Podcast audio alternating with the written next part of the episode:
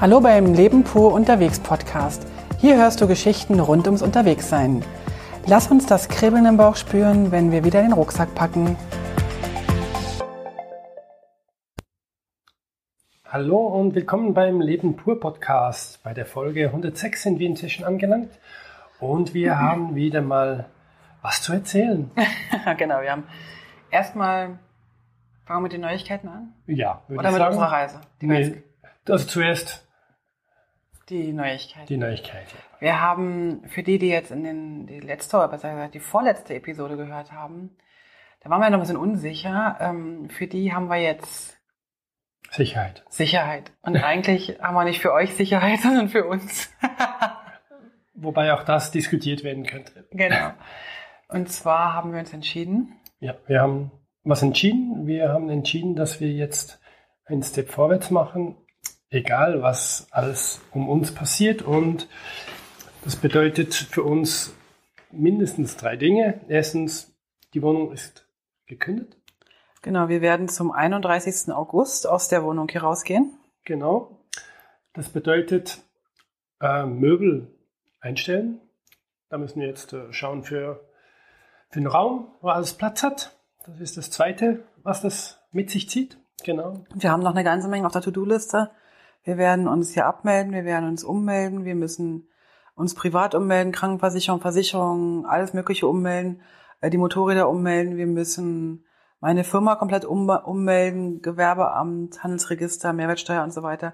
Wir haben also noch eine ganze Menge zu tun. Unsere To-Do-Liste ist relativ groß, aber trotzdem sind wir ganz gut strukturiert und haben das jetzt in die drei Monate oder in drei Monate aufgeteilt und haben machen das ganz gut, glaube ich. Sind ganz gut auf dem, auf dem Plan.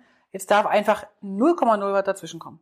Ja, also die, die nicht alle Folgen gehört haben, wir werden weiterhin in der Schweiz angemeldet bleiben und das bedeutet, dass wir alles ummelden müssen und nicht aufkönnen. Genau. Ähm, aber das ist also eigentlich soweit okay. Im Endeffekt haben wir tatsächlich genau einen Monat verschoben, mehr nicht. Richtig. Und äh, warum haben wir uns jetzt dafür entschieden? Ganz einfach. Wir haben eine Weile überlegt, ob wir hin und her schieben, ob wir nach hinten, ob wir in den Frühling gehen. Und irgendwann, speziell bei mir war das so, dass ich so eine gewisse Unruhe hatte. Das hat mich auch so ein bisschen genervt, dass ich nicht mehr wusste, was eigentlich los ist. Und, oder was, was sein wird. Und irgendwann haben wir festgestellt, dass egal, äh, wann wir losgehen, irgendwann müssen wir losgehen. Und diese Unsicherheit vorher, was ist jetzt? Und wir wissen noch nicht, ob, ob es vielleicht im Herbst nochmal eine zweite Welle kommt oder ob also momentan spricht man ja ähm, von einer zweiten Corona-Welle, was auch immer das bedeuten wird.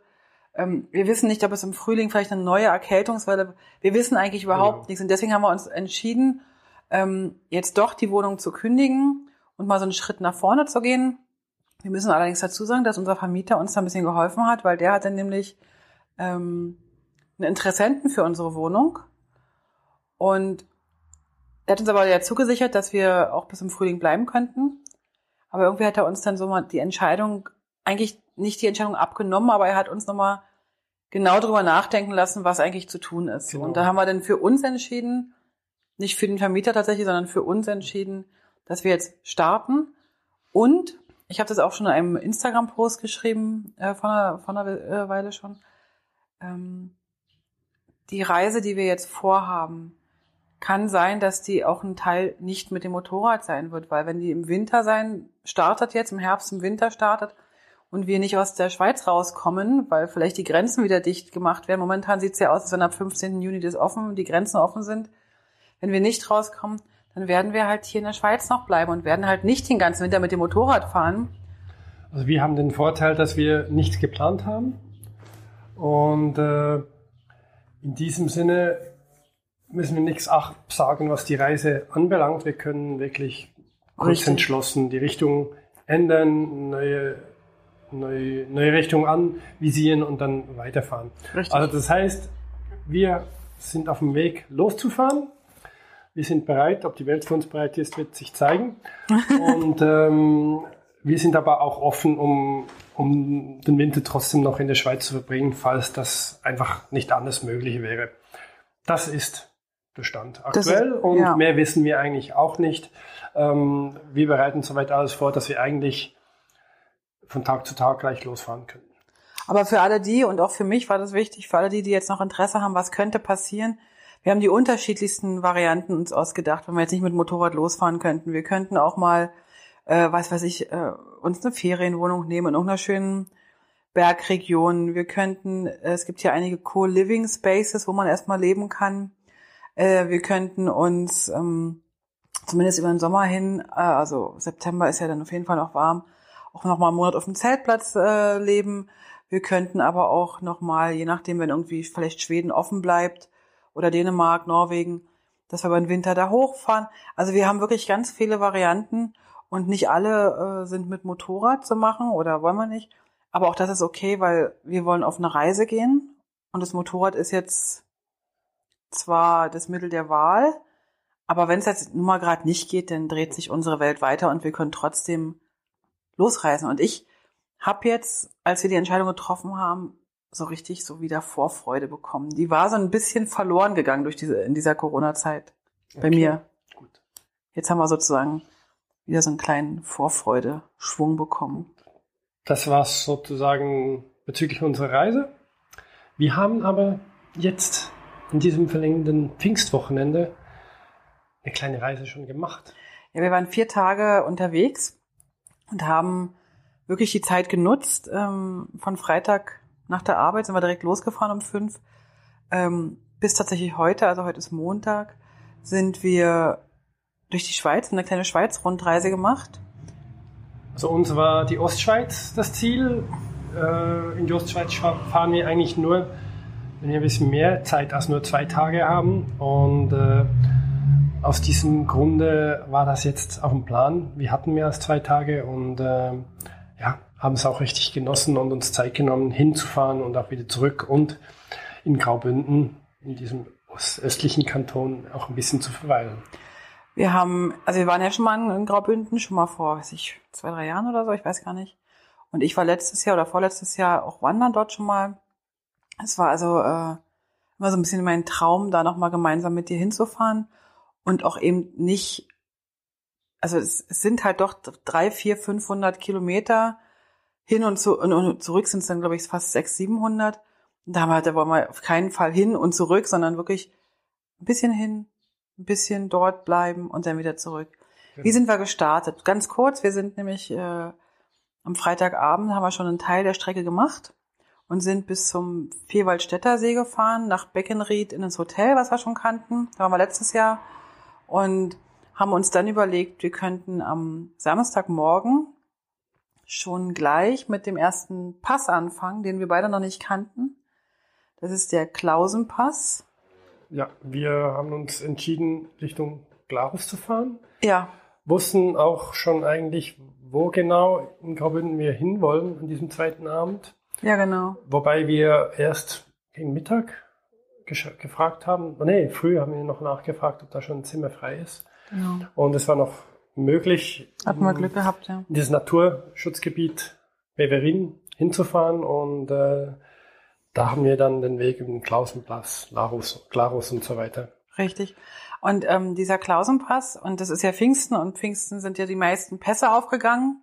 Also oh, ja. das heißt, bei uns, wenn die Pässe aufgehen, heißt das immer, dass ähm, dass am ersten Wochenende wahnsinnig viele Motorradfahrer, aber auch ganz viele so Porsche-Fahrer und so weiter ähm, die Pässe hoch und runter heizen. Und davor hatte ich tatsächlich ein bisschen Respekt, wenn ich ganz ehrlich bin. Ähm, und deswegen sind wir auch schon nach Beckenried gefahren, dass wir sozusagen den Klausenpass gleich am Morgen starten können. Wir das sind doch schon. Eine gute Idee. Ja, wir sind um acht etwa schon. Wann hast du gesagt? Um acht sind wir auf dem Motorrad gesessen. Haben wir auf dem Motorrad gesessen, waren dann äh, schon um neun oben auf dem Pass oder kurz nach neun und die Straßen waren fast leer. Wenn ich sage fast leer, hatten wir interessante äh, Begegnungen auf der Straße, nämlich tatsächlich ganz viele Kühe, die hochgetrieben wurden. Oh ja, es war spannend. Also es war gerade an diesem Wochenende so, dass einige Kühe von Tälern in die Höhen transportiert oder getrieben wurden. Es gab beide Varianten, große Lastwagen mit voll von Kühen und die Tiertransporte, ja. Die Tra Tiertransporte, aber auch teilweise die Kühe, die hochgekraxelt sind auf der Straße. Und deswegen war von schnellem Fahren nicht wirklich die Möglichkeit, war auch nicht unser Ziel. Wir, unser Ziel war wirklich ein zum Beispiel den Klausenpass kennenzulernen und die Aussicht zu genießen, weil das Wetter war doch am Morgen wirklich sehr, sehr schön. Ja, es war schön. Es war nicht super strahlender Sonnenschein, es war so ein bisschen immer wieder Wolken. Ähm, und wir haben auch wieder überlegt, also wir haben ja wieder wahnsinnig viele Fotos gemacht, oder besser gesagt, Gerd hat die Fotos gemacht. Ähm, ich werde die auch wieder alle ähm, auf den Blog bei leben-pur.ch raufstellen. Und dort haben wir auch ganz was Neues jetzt wieder für euch entdeckt, oder zumindest hat Gerd das entdeckt. Ich habe es für ihn entdeckt, wie auch immer.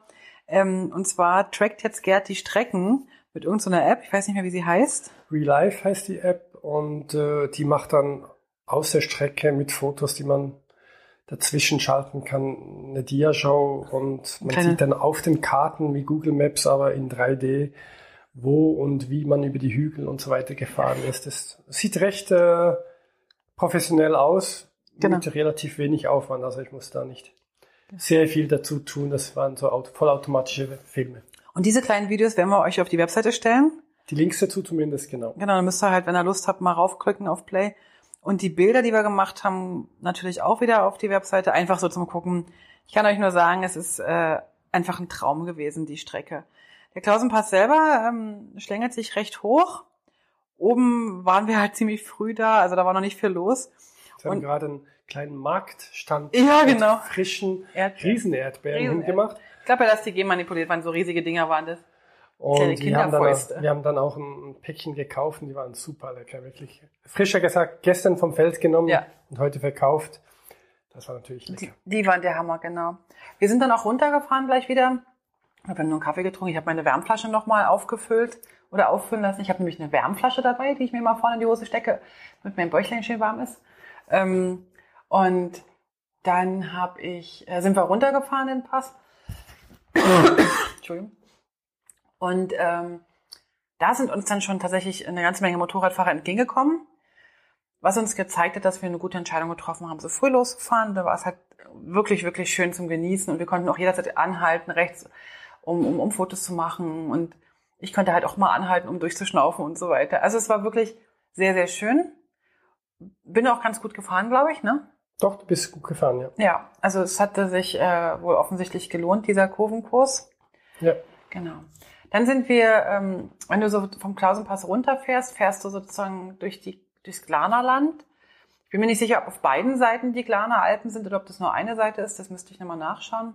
Auf jeden Fall in diesem Tal ist dann auch Glarus. Glarus ist die Hauptstadt vom Kanton Glarus. Genau, die, die kleinste Hauptstadt der Schweiz. Ja, haben sie geschrieben, die Hauptstadt. Die war auch nicht, äh, nicht riesig. Wir waren in fünf Minuten, glaube ich, mit dem Motorrad durch. Oder, gut, wir haben noch eine kleine Pause gemacht. Wir haben noch unseren, ähm, wir mussten leider noch einen Akku, einen Stecker kaufen, weil unser Stecker unbedingt zu Hause bleiben wollte. Er hat sich nicht gemeldet, als wir ihn nicht eingepackt haben. Richtig, genau.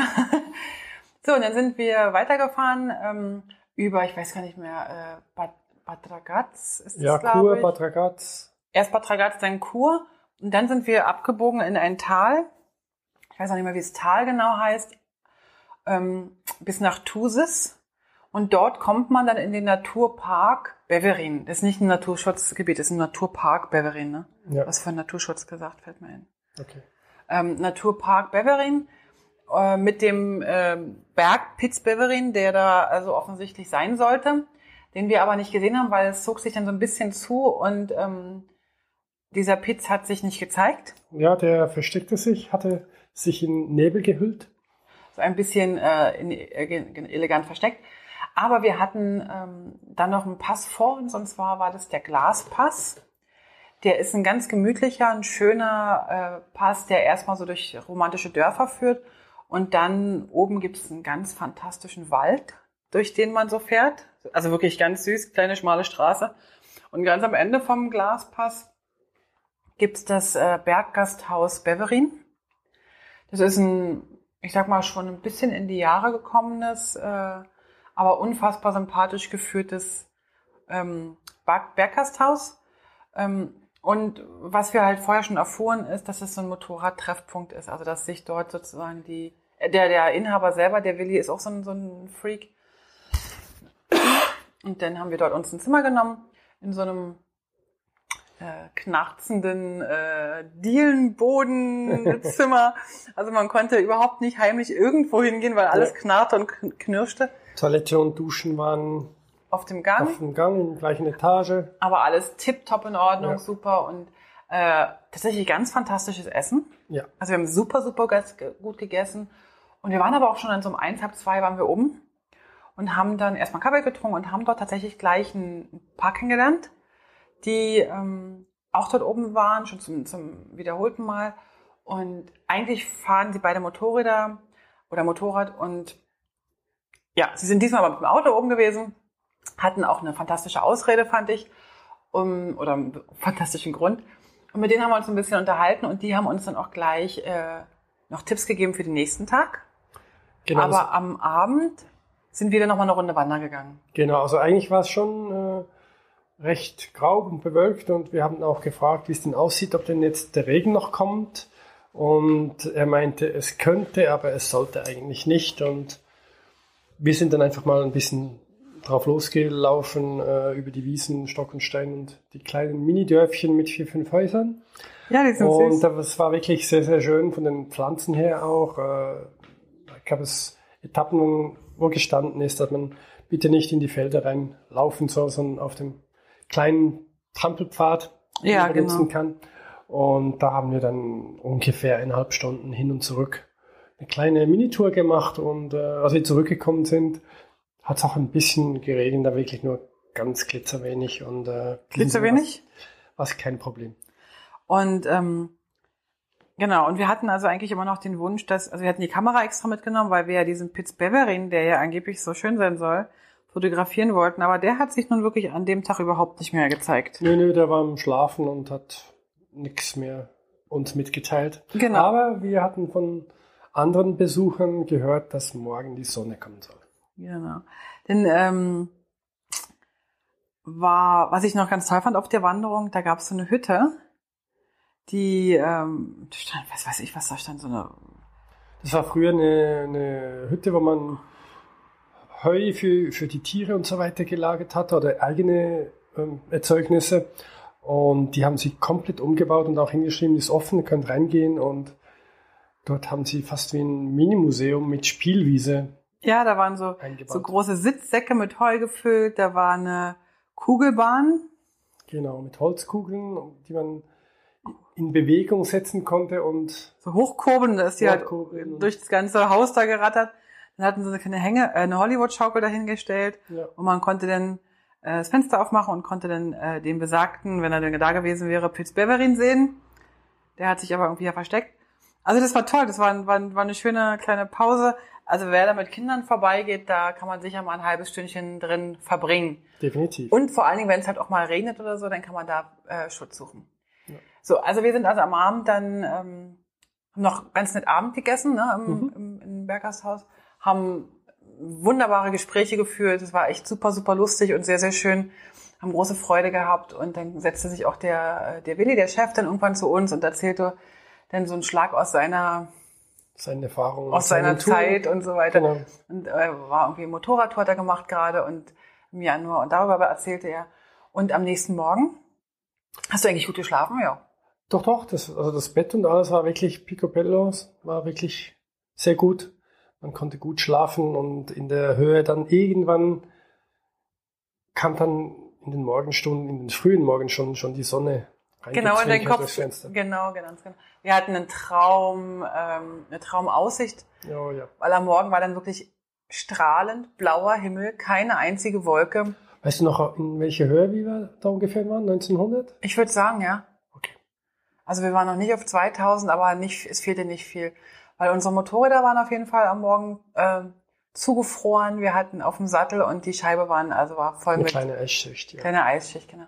Es war auch ordentlich frisch draußen, muss man dazu sagen. Ja. Wir wollten uns eigentlich noch draußen auf die Terrasse setzen, die Sonne lachte, aber die ähm, hatte sich so ein bisschen, hatte uns getäuscht mit ja. Wärme. Oh ja. So, den nächsten Morgen sind wir dann, haben tatsächlich äh, rasch gefrühstückt ja. und sind dann auch wieder los, weil ähm, die beiden, die wir da kennengelernt hatten, hatten uns nämlich gesagt, dass äh, wir unbedingt noch nach Juf müssen und nach ins Valle di Lei oder Lei oder so. Lei, genau, genau. Valle di Lei, ja. Und ähm, das kannten wir beide gar nicht, hatten das auch überhaupt nicht auf dem Schirm, hätten jetzt auch nicht gewusst, wohin wir hätten fahren sollen. Und das war echt ein Goldtipp. Wir waren zuerst an diesem Valle Delay, das heißt, das ist eine, äh, Staumauer? eine Staumauer, ein Stausee.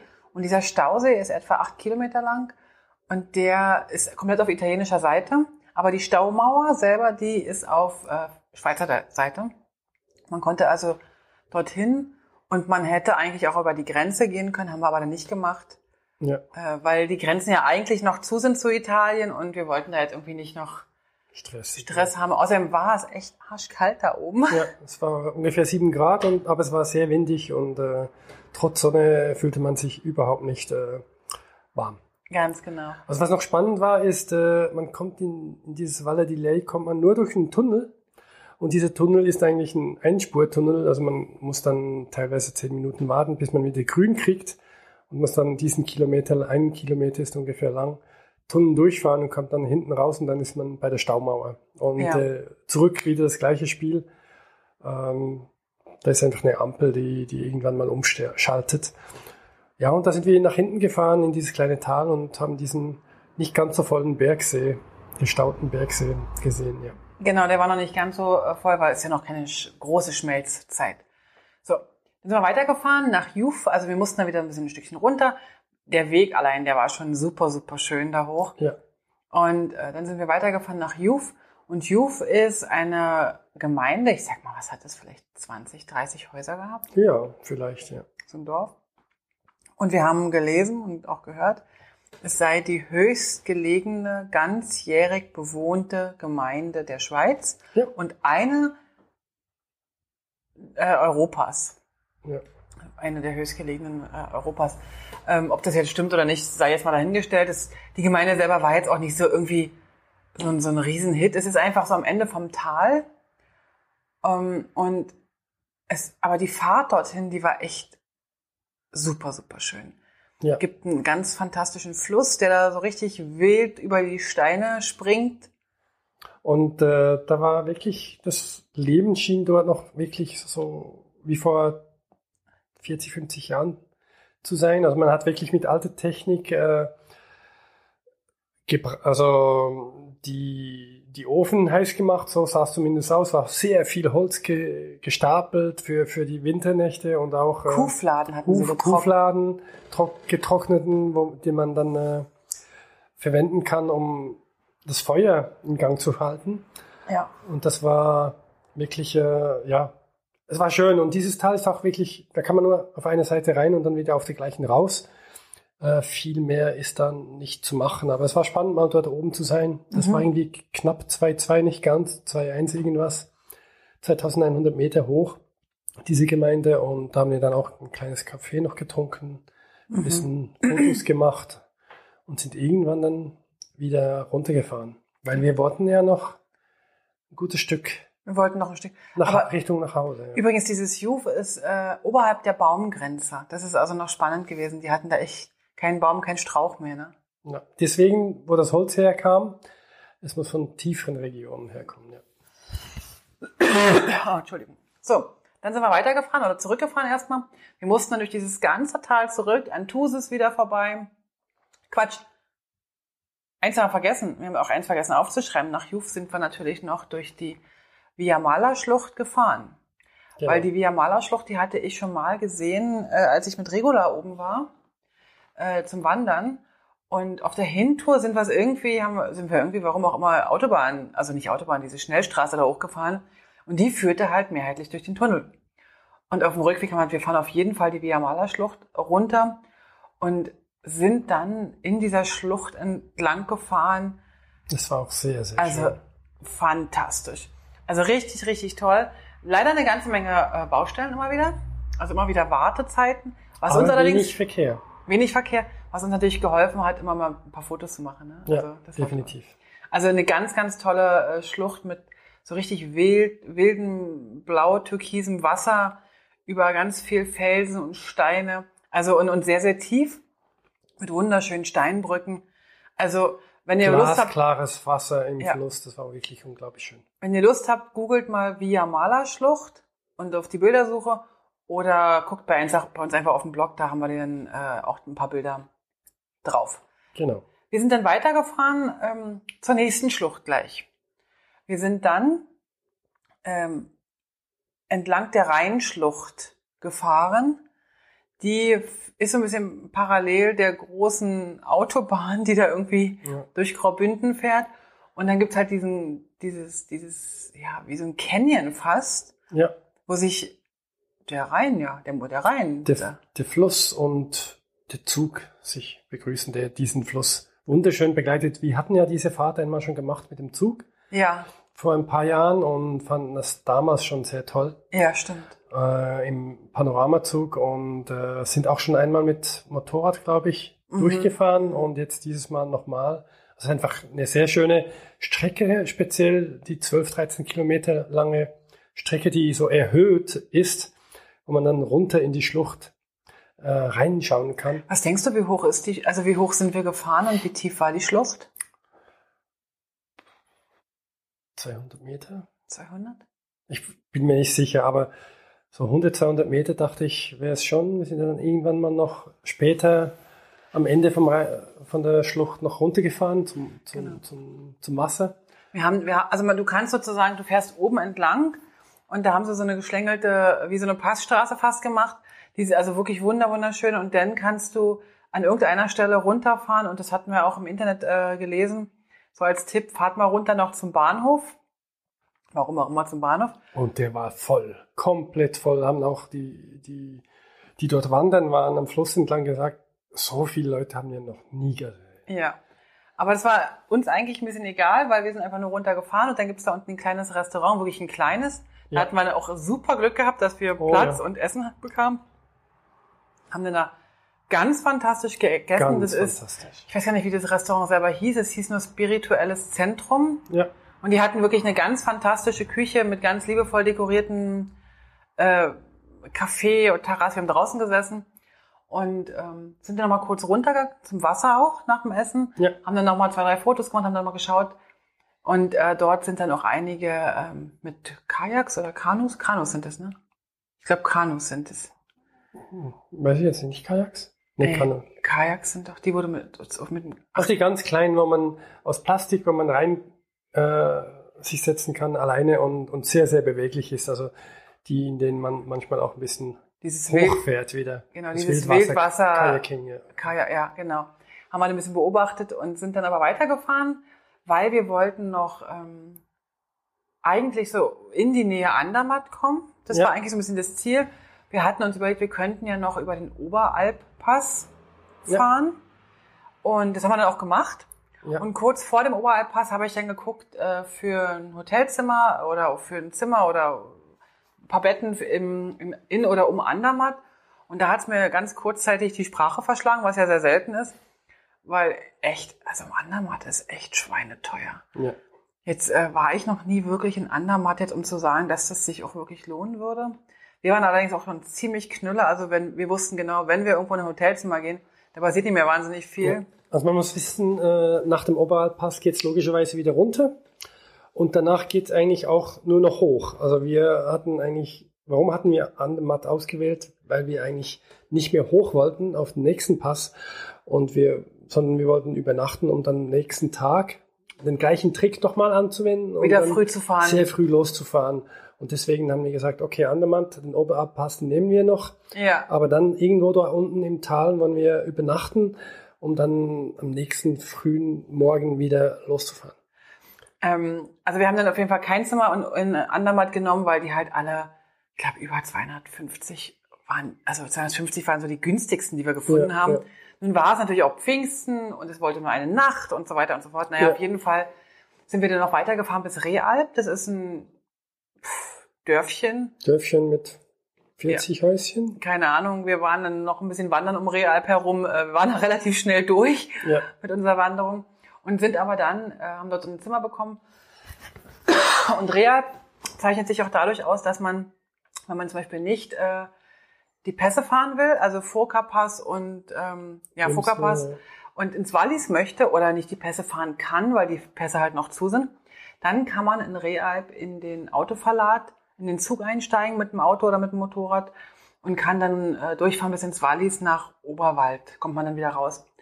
Ähm, das wollten wir natürlich nicht machen und sind dann also, nachdem wir in diesem Hotel, was jetzt nicht der Rede wert war, es war einfach ein Bett und gut war. Aber das Essen war lecker. Ja, aber das Hotel selber war jetzt Nee, einfach, nee. ein, das, hat- der hat auch schon bessere Tage erlebt so. Ja. Und dann sind wir dort auf die, ähm, am Morgen, ziemlich früh wieder, gleich den Foka-Pass haben wir dann gemacht. Ja. Den hatten wir noch nie befahren, unserer Meinung nach. Ja, also ich definitiv nicht. Der ist ganz, ganz ein enger Pass. Und der ist auch bekannt, äh, der war bis, bis vor ein paar Jahren auch, glaube ich, noch, noch von vom Straßenbelag her viel, viel schwerer. Und der war sehr, sehr, ähm, Der war ruppig und eng und enge Kurven und ja, war ein bisschen anspruchsvoller als dann die anderen, die wir gefahren sind. Ja, und der, also wie gesagt, früher war der halt noch ähm, Kopfsteinpflaster. Das hat er jetzt nicht mehr, jetzt ist er durchgängig, ist er geteert. Und ähm, aber er ist sehr, sehr eng am, am Berg entlang immer wieder. Es hat also nicht so eine großen, langen Strecken. Den sind wir dann hoch. Und da bin ich dann das erste Mal so am heute Morgen äh, an meine Grenzen gekommen. Also da habe ich dann echt gezittert und war so ein bisschen ängstlich und dachte so, fuck, ich muss hier auch wieder runter. Was dann aber auch ganz gut geklappt hat, was dann also gar nicht so viel schlimmer war als, als hoch oder überhaupt nicht die schlimm. hintere Seite war, glaube ich, ein bisschen einfacher als die Ah, okay. Seite von Realp, dachte ich zumindest. Und äh, Ja, das kann gut Ja. sein. Wir sind dann äh, runter und haben aber dann schon gemerkt, ähm, uns kamen viel, viel mehr, viel, viel mehr Motorräder entgegen. oh ja, viel, viel mehr. Ja, aber wir waren trotzdem, ich war zumindest sehr, sehr froh, dass wir so früh unterwegs waren. Ja. Und ähm, eigentlich wollte ich unten denn, wenn man im Foka runterfährt, kann man dann entweder überlegen, man geht ins Wallis weiter oder man geht wieder hoch über den Grimselpass nach Bern, also in Kanton Bern. Und unten war so eine schöne, so ein schönes Café mit dem Blick auf den Rhongletscher. Und ich hätte gern dort Kaffee getrunken, aber Gerd hat mich da ganz gut gespürt und hat gesagt, komm, wir fahren mal weiter. Das war so schnell wie möglich, ähm, Über den letzten wirklichen Pass von heute noch Ja. rüberkommen, ja. weil er hat schon gemerkt, dass es mir da nicht so gut ging. Ne? ja. Also der Ort heißt Gletsch. Du hast mir erzählt, früher ging der Gletscher bis dort runter. Ja, genau. Und die Engländer haben da ein kleines Örtchen und Restaurant und Hotel gebaut und heute sieht man von dort unten eigentlich den Gletscher nicht mehr. Man sieht nur noch die, die Endzunge als Stein, Mhm. aber nicht mehr Eis eigentlich. Und äh, der ist massivst in den letzten 100, 150 Jahren ja, Zurückgegangen, der Gletscher. zurückgegangen, der Gletscher. Ja. Und da ist sozusagen die, die Rhone, oder da oben heißt dann noch der Rotten, der Fluss. Aber eigentlich ist es die Rhone, die dann äh, dort startet sozusagen. Gut. Ja, wir haben dann also nur schnell eine, die meine obligatorische Pinkelpause? Pinkelpause gemacht. Wir haben kurz, kurz noch im, im, in der Minikirche. Genau. Und sind dann hoch auf dem Grimsel, der wiederum sehr, sehr angenehm zu befahren ist, weil der so schöne Breite Kurve. breite Kurven hat. Ich glaube auch, dass der also auch LKW-tauglicher ist. Also ich glaube nicht, dass auf dem, auf dem Foka viele LKWs fahren, Ja. aber auf dem Grimsel sind auch die großen Wohnmobile gefahren, das ist kein Problem. Dort war es dann langsam richtig voll. Ja, ja. Oben, Das Mhm. 10, 11 Uhr höchstens. Also, Ja. Aber es war schon relativ voll, ja. Und Also voll. Wirklich viel mehr als sonst in den letzten Tagen. Also als wir den Grimselpass ähm, hochgefahren sind, da kam so ein bisschen meine Erinnerung an die Alpenüberquerung äh, hoch, die ich 2017 gemacht habe. Auch zu sehen und zu hören auf leben-pro.ch, wenn es interessiert. Ja, genau, da habe ich, äh, das war so ein bisschen der Anfang von dem Podcast, glaube ich, dass ich die Alpenüberquerung tagebuchmäßig äh, begleitet, mich selber begleitet habe, genau. Und auf jeden Fall sind wir ähm, dann da oben in diesem Grimselblick Blick eingekehrt, haben einen Kaffee getrunken und meine Erinnerung kam so ein bisschen hoch und sind aber dann auch weitergefahren und wollten eigentlich dann irgendwie war ich denn so, dass ich sage, jetzt würde ich ganz gern nach Hause fahren. Jetzt ist Ja. es dann eigentlich gut. Also wir hatten eigentlich dann nach nicht mehr vor lange unterwegs zu sein für diesen Tag. Wir wollten eigentlich nach Hause und äh, auch keine schönen, schönen Touren mehr machen, sondern äh, eher die, die langsame, die, äh, die schnelle, direkte Weg auswählen und zwar die Autostraße, Autobahn. Und wir sind aber dann äh, nach oben, wenn man also über den Grimselpass geht oder wer da oben lang fährt, ähm, da gibt es so zwei, drei Restaurants, die hintereinander kommen und man kann sozusagen bei allen einkehren. Und da war ich tatsächlich das erste Mal richtig geschockt. Also wir waren ja bei dem ersten sozusagen aus Wallis Sicht und es war noch relativ leer. Und als wir dann weiterkamen zum, weiß gar nicht, wie das da oben heißt, das ist so das oben, das ist so das erste Restaurant, wenn man so aus Berner Ecke kommt, mit einer riesen Sonnenterrasse. Und ich habe, glaube ich, in meinem Leben noch nie so viel Motorräder gesehen. Auf dem Pass, ja. Auf dem Pass. Stehen, dem nicht fahren. Also äh, vielleicht bei einem Motorradtreffen vielleicht mal oder bei einem Händler oder ach noch nicht mal beim Händler stehen so viele Motorräder. Die standen wirklich dicht an dich. Weißt du, wo ich sowas gesehen habe? In Italien mit den ganzen Rollern. Da stehen die auch so eng aneinander. Die Terrasse war rappelvoll, es waren überall Motorräder, Motorräder. Also es war echt super, super, super voll. Und wir sind dann aber weitergefahren an dem Restaurant. Wir hatten ja nun gerade erst einen Kaffee vorne getrunken. Und dann habe ich aber auch gemerkt, es sind wahnsinnig viele Motorradfahrer und Motorradgruppen uns entgegengekommen. Ja. Und auch da hat sich, hat sich das wieder bewährt, dass wir früh los sind, weil ich habe gemerkt, ich habe ein bisschen Probleme damit, wenn hinter mir so viele so drängeln, weil ich ja so eine Trödeltante bin. Und dann habe ich da mal ein bisschen Probleme mit damit, wenn die mich immer von hinten so, also die drängeln überhaupt nicht. Und da muss ich wirklich sagen, die Motorradfahrer ja. waren heute wirklich, also unfassbar auch äh, achtsam und es hat also überhaupt keiner gedrängelt. Das passiert eher in meinem Kopf, glaube ich. Nichts Gefährliches war dabei. Überhaupt nichts. Äh, ich hatte einmal hat mir ein Auto tatsächlich die, äh, die Kurve geschnitten, heute ganz früh. Aber das war äh, noch zu machen.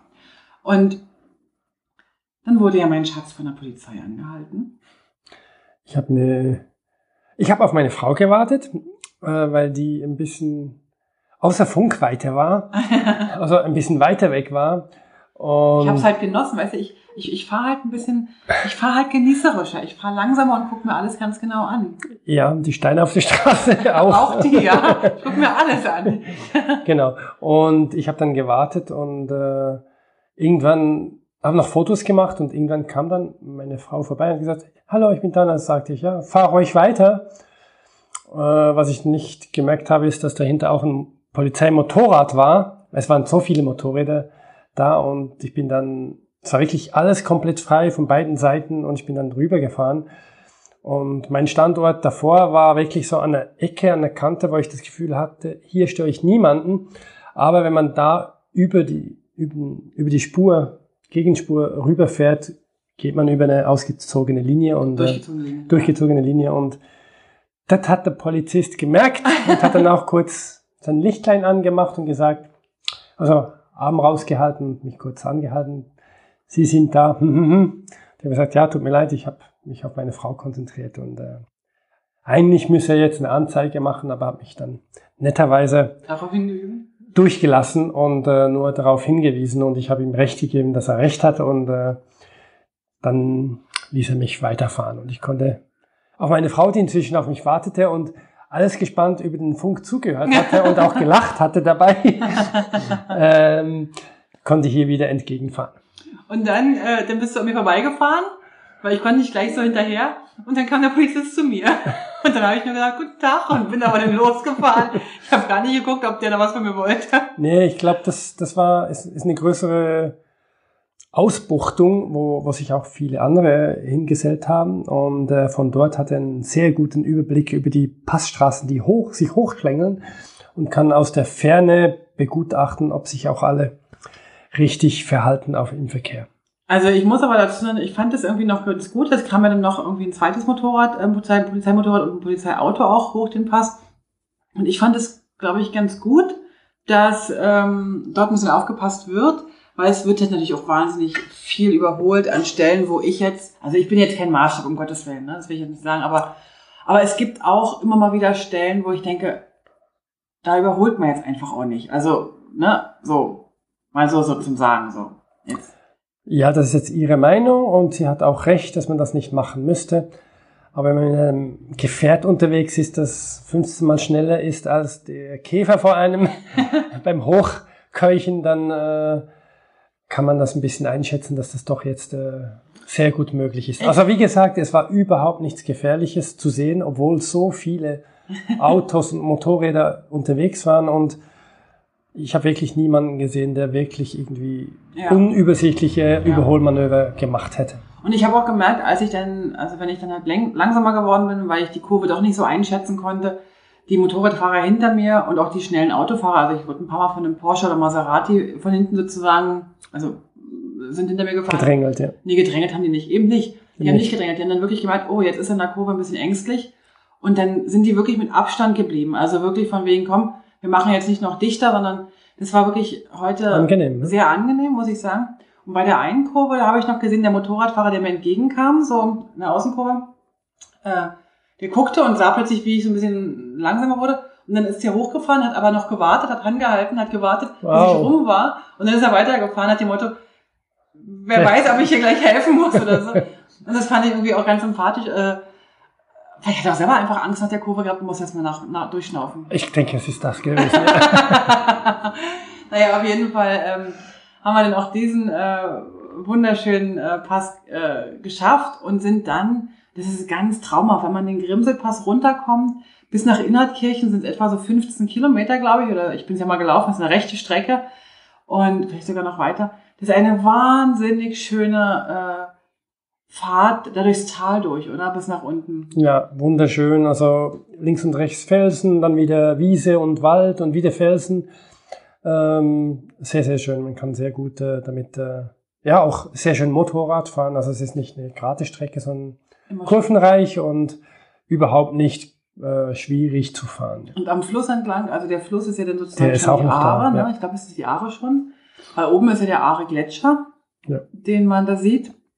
Haben wir euch auch ein paar Bilder auf die Webseite gestellt und oder stellen wir uns euch dann auch, wir haben noch nichts gemacht so. Mit Staumauer und so, ja. Ja, und dann äh, sind wir eigentlich an der Aare-Schlucht entlang, vorbei, ähm, am Brienzer See vorbei und ich hatte so ein bisschen Appetit und dachte so, so ein kleines Päuschen wäre nicht schlecht.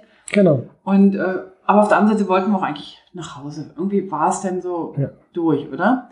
Und dann sagte Gerd so, hier ist Eschirit und hier fiel uns ein, dass wir ähm, so ein Co-Living Space, wir hatten vorhin schon mal darüber gesprochen, äh, hat gerade aufgemacht in Eschirit. Also Eschirit ist sozusagen ein kleines Kuhkaff oberhalb des Thunersees. Mit pomforzinösem Ausblick. Also ist ein Traum, ein, ein absoluter Traum. Im Winter eine super wunderschöne Schneewander, also Schneeschuhwanderlandschaft, im Sommer eine Wanderland, also wirklich ein super schöner äh, Ort. Und dort hatten wir erst vor kurzem gehört, dass die einen Co-Living Space aufgemacht haben, so ein bisschen Airbnb, Hostel-mäßig und gleichzeitig aber auch äh, ein Coworking Space, also Büros, die man mieten kann. Und ähm, da sind wir einfach nochmal schnell hochgefahren, haben uns das angeschaut, haben dann unseren Picknickkorb sozusagen leer gefuttert, unsere Reste und haben uns dann auch nochmal von äh, der Sabine, die dort äh, auch wohnt, ähm, mal die Zimmer zeigen lassen und haben uns das angeschaut und vielleicht ist das ja was für uns, wenn wir im Herbst nicht los könnten, Ja. dass wir da vielleicht wohnen könnten. Das könnte ich mir noch ganz gut vorstellen. Ja. Ja, und dann sind wir ähm, tatsächlich runtergefahren nach äh, Spiez, ne? Spiez Ja. ja. runter. Und dann sind wir auf die Autobahn und nach Hause. Ja, wir sind dann auf der Autobahn und nach Hause und das war dann noch eine Stunde, ein bisschen mehr, eineinhalb Stunden knapp. Bis da, wo wir wohnen und ähm, da war es dann uns egal, ob jetzt die Strecke schön ist oder nicht. Wir haben, Die kennen wir ja auch genug. genau, die haben wir auch in allen Varianten schon gefahren, nicht auf der Autobahn und äh, jetzt sollten wir einfach nach diesen vier Tagen, es war, glaube ich, äh, schätzungsweise 750 Kilometer, die wir gefahren sind ungefähr. Wir sind In ja diesen eh, vier Tagen. genau, wir sind ja eh diejenigen, die so ein bisschen langsamer unterwegs sind. Also so mehr als 300 Kilometer am Tag haben wir eigentlich nicht so gerne. Nee, also wir hatten jetzt 200 und was war das längste und 130 und irgendwas war der, die kürzeste Strecke, die wir gemacht haben.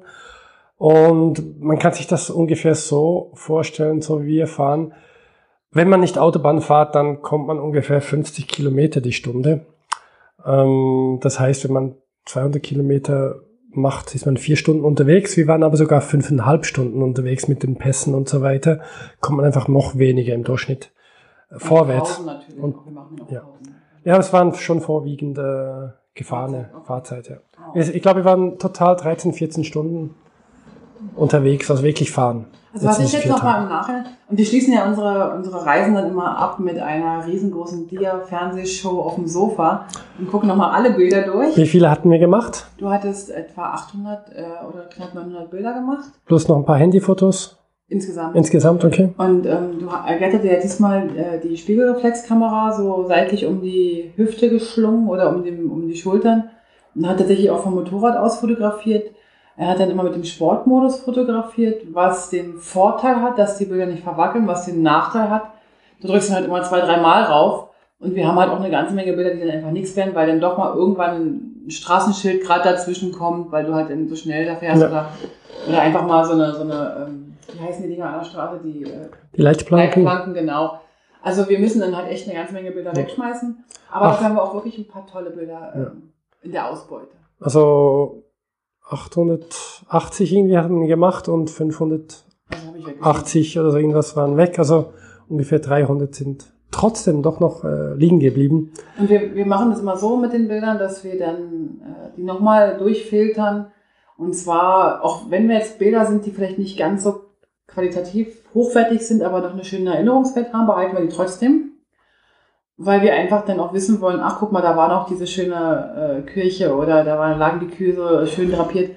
Und auf der anderen Seite sind dann natürlich davon nochmal, filtern wir es nochmal raus, dass wir die Sachen, die dann aufs Web kommen oder in, Instagram oder so. Ja. Ganz genau. Das ist erstmal äh, so, das ist von uns, äh, von der Reise, vom Ablauf.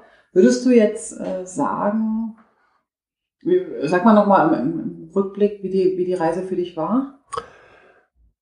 Also die Reise war super, super schön. Es hat mir riesigen Spaß gemacht, auch mit dem Motorrad äh, unterwegs gewesen zu sein. Vier Tage hintereinander fahren war recht anstrengend. Ähm, ich denke, dass das in unserer großen Reise dann eher eine Ausnahme sein wird. Mhm. Wir werden vielleicht zwei Tage, Maximum drei Tage, also vier Tage nur, wenn ein Visum ausläuft vielleicht mhm. und wir über die Grenzen müssen, aber sonst eigentlich, äh, es war anstrengend, diese, ja, auf vier Tage verteilten 13, 14 Stunden auf dem Motorrad, plus, plus, plus noch laufen und die Höhenluft, also wir, wir haben ja wirklich öfters in luftiger Höhe sozusagen übernachtet. Also das nimmt einen auch doch mehr mit, als man denkt. Mhm. Ähm, dass man sich nicht gewohnt, wenn man so, wir wohnen ungefähr normalerweise auf 500 Meter. Und wenn wir jetzt so um die 2000 knapp mehr oder weniger darüber ist die ganze Zeit. Sport so geschnauft. Ich war eigentlich in der Höhentraining warst du heute. Ja, heute Höhentraining, genau. Ich habe früher im Hotelzimmer Sport gemacht. Ja. Und ähm, ich fand's wirklich super schön, toll, dass wir überhaupt keinen Regen hatten. Ja. Meistens sogar sehr schönes Wetter. Ähm, es war auch überhaupt nicht heiß, das war angenehm. Also wir hatten Temperaturen von schon von 7 Grad bis zu 25 jetzt heute Mittag auf der Autobahn, also Nachmittag auf der Autobahn. Ähm, alles hat super funktioniert. Ja. Und äh, ja, es hat wirklich mit dir und die Leuten, die, die wir kennengelernt haben, hat richtig Spaß gemacht. Also wir haben nur, nur nette Leute kennengelernt und getroffen, ob jetzt das für eine Minute war oder für dann sogar mehrere Stunden. Die Gespräche waren schön, die Erfahrungen waren toll. Wir haben Bergwanderer getroffen, der seit Auffahrt unterwegs ist und jetzt noch eine Woche ranhängt und noch äh, die nächste Woche auch noch unterwegs sein wird. Alles beim Wandern, mit dem haben wir ein, zwei Stunden gequatscht. Das war also wirklich. Auffahrt ist Himmelfahrt, ne? Für die, die Auffahrt aus, nicht kennen. Genau.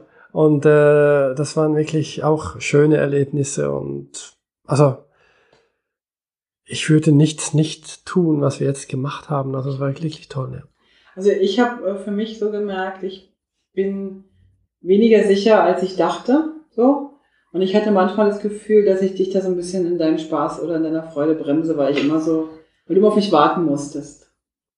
Das tut mir so ein bisschen leid für dich. Da habe ich am Anfang gesagt, komm, wir treffen uns oben auf dem Pass ich mache in meinem Tempo weiter und du machst in deinem Tempo. Weil es ist halt irgendwie auch doof, wenn du vor mir herkriechen musst, nur weil du immer auf mich warten musst. So. Das haben wir super hingekriegt, finde ich. Also es war überhaupt kein Problem. Ich habe mich wirklich keine einzige Sekunde genervt, okay. ähm, sondern eher gehofft, dass, dass, dass du das schaffst und dass du dass du es hinkriegst, dass du ja, dass du die Tour schaffst und das war ja dann auch der Fall. Und ich fand auch, du hast zwar immer wieder mal Probleme gehabt, aber trotzdem war es eine andere Einstellung dazu im Sinne von, ähm, du konntest viel schneller abschalten, das, was hinter dir war. Ja, stimmt. Und du warst sofort wieder normal und nicht mehr noch eine halbe Stunde im, in Angstzustand von, von der vorherigen Strecke. Das war ganz, ganz anders und äh, in diesem Sinne war es für mich, wenn, sobald du bei mir warst, was, was wieder, als ob nichts hinter uns gewesen wäre, sozusagen. Es war wirklich sehr schön und äh, ich habe dann auch, wie, wie du gesagt hast, wenn es ging, bin ich vorne weggefahren habe mein eigenes Tempo gemacht, konnte dann sehr gut irgendwo, was passte, auch mich hinstellen, Motorrad abstellen, Kamera rausnehmen, Fotos machen, habe dann auch paar super tolle von dir in Kurven und yes. auf den Bergen gemacht, die werden wir sicher auch auf Instagram schon zeigen und auch auf unserer Webseite natürlich. Und äh, ja, also es war es war ein voller Erfolg, also ich würde ich würde nichts von unserer Strecke, außer vielleicht die heutige Autobahnfahrt, äh, am Schluss äh, würde würd ich jeden einzelnen Teil der Strecke jemandem empfehlen und sagen, mach das ruhig, das war super toll und das war dort toll und das war dort toll. Also wir hatten eigentlich nichts, was, was wir sagen konnten, das hätte man jetzt auch auslassen können. Das war eigentlich, das war wirklich toll. Also, was ich ein bisschen schade fand im Nachhinein, aber das geht natürlich nicht, wenn du nur drei Tage Pfingstwochenende hast. Ähm, also ich hätte gern immer einen Tag Motorrad fahren, einen Tag wandern, weil ich muss ganz ehrlich sagen, ich, ich wandere einfach zu gerne, als dass ich da irgendwie am Nachmittag schnell nochmal so ein Stündchen wandern will. Also ich würde am liebsten früh los und als der in einen Morgen da mit seinen Wandersachen da ankam, ja da, ich will auch. Also ähm, ich glaube, und das wünsche ich mir auch für unsere Reise, dass wir wirklich auch äh, immer wieder zwischendurch Tage haben, wo wir halt nicht Motorrad fahren, sondern wo Definitiv, wir ja. den ganzen Tag auch wandern. Und um der Natur auch nochmal an, an, auf eine andere Art und Weise näher zu kommen. Ja, das also, geht so mir so ein bisschen, das ist mein Wunsch. Das sehe ich auch so, ja. Aber das kriegen wir hin, wir haben ja dann Zeit und ich freue mich schon ganz, ganz doll und ich glaube, wir müssen auch nochmal ins Appenzellerland, weil es ist nämlich auch sehr, sehr schön. Das ist da auch gar nicht weit weg vom, von Graubünden. Aber bis dahin, oder falls wir nochmal dahin fahren, ähm, ja, würde ich sagen, machen wir eine nächste Folge oder irgendwann eine Folge. Am nächsten Wochenende sieht es erstmal so aus, dass ich nach Deutschland fahre zum das wird Frauen, spannend. Frauen Offroad-Training. Ja, willst du kurz schon was vorgreifend erzählen? Das oder? War, naja, nee, nur dass ich halt ein Offroad-Training mache mit der Tina Meyer, die auch ähm, so eine richtige kleine äh, Wildsau ist, glaube ich, auf dem Motorrad. Muss ja sein. Die ist nämlich die Paris-Dakar gefahren. Mehrmals. Und hat, äh, macht aber auch äh, Yoga-Lehrerin. Also irgendwie ist es eine ganz spezielle Frau und immer wenn ich sie sehe oder wenn ich äh, was von ihr höre, ist die, die scheint mir eine große Powerfrau zu sein. Und deswegen äh, freue ich mich umso mehr auf nächste Woche. Ich werde mal die Mikros mitnehmen, aber ich kann noch nicht genau sagen, ob ich nächste Woche eine Episode aufnehme oder ob wir vielleicht lieber äh, nachher ein Gespräch machen, wo du mich einfach nochmal befragst ja, zu dem Wochenende. Vielleicht kannst du ein Interview machen mit deiner Trainerin. Ich will nichts versprechen. Nee. Ich möchte wirklich äh, wieder ein Stück weit besser fahren können und fahren lernen und ein bisschen Sicherheit äh, bekommen und, und, und, und vielleicht auch ein bisschen weniger Angst. Und dann haben wir auch schon was erreicht. Aber bis dahin würde ich mal sagen, wenn ihr Lust habt, äh, guckt einfach auf die Webseite oder schreibt uns wie immer Kommentare oder fragt uns oder was auch immer. Wir ähm, sagen jetzt schon mal sorry für die lange Episode, aber es waren auch vier wirklich äh, vollgepackte Tage. Ja. Lasst es euch gut gehen und wir sagen mal Tschüss, bis zum nächsten Mal. Tschüss und bleibt gesund.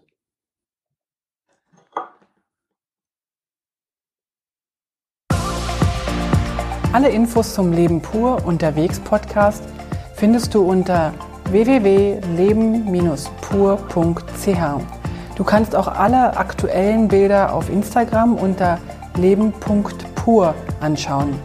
Wenn du über aktuelle Episoden informiert werden willst, abonniere doch einfach den Podcast bei iTunes und unsere Newsletter auf www.leben-pur.ch.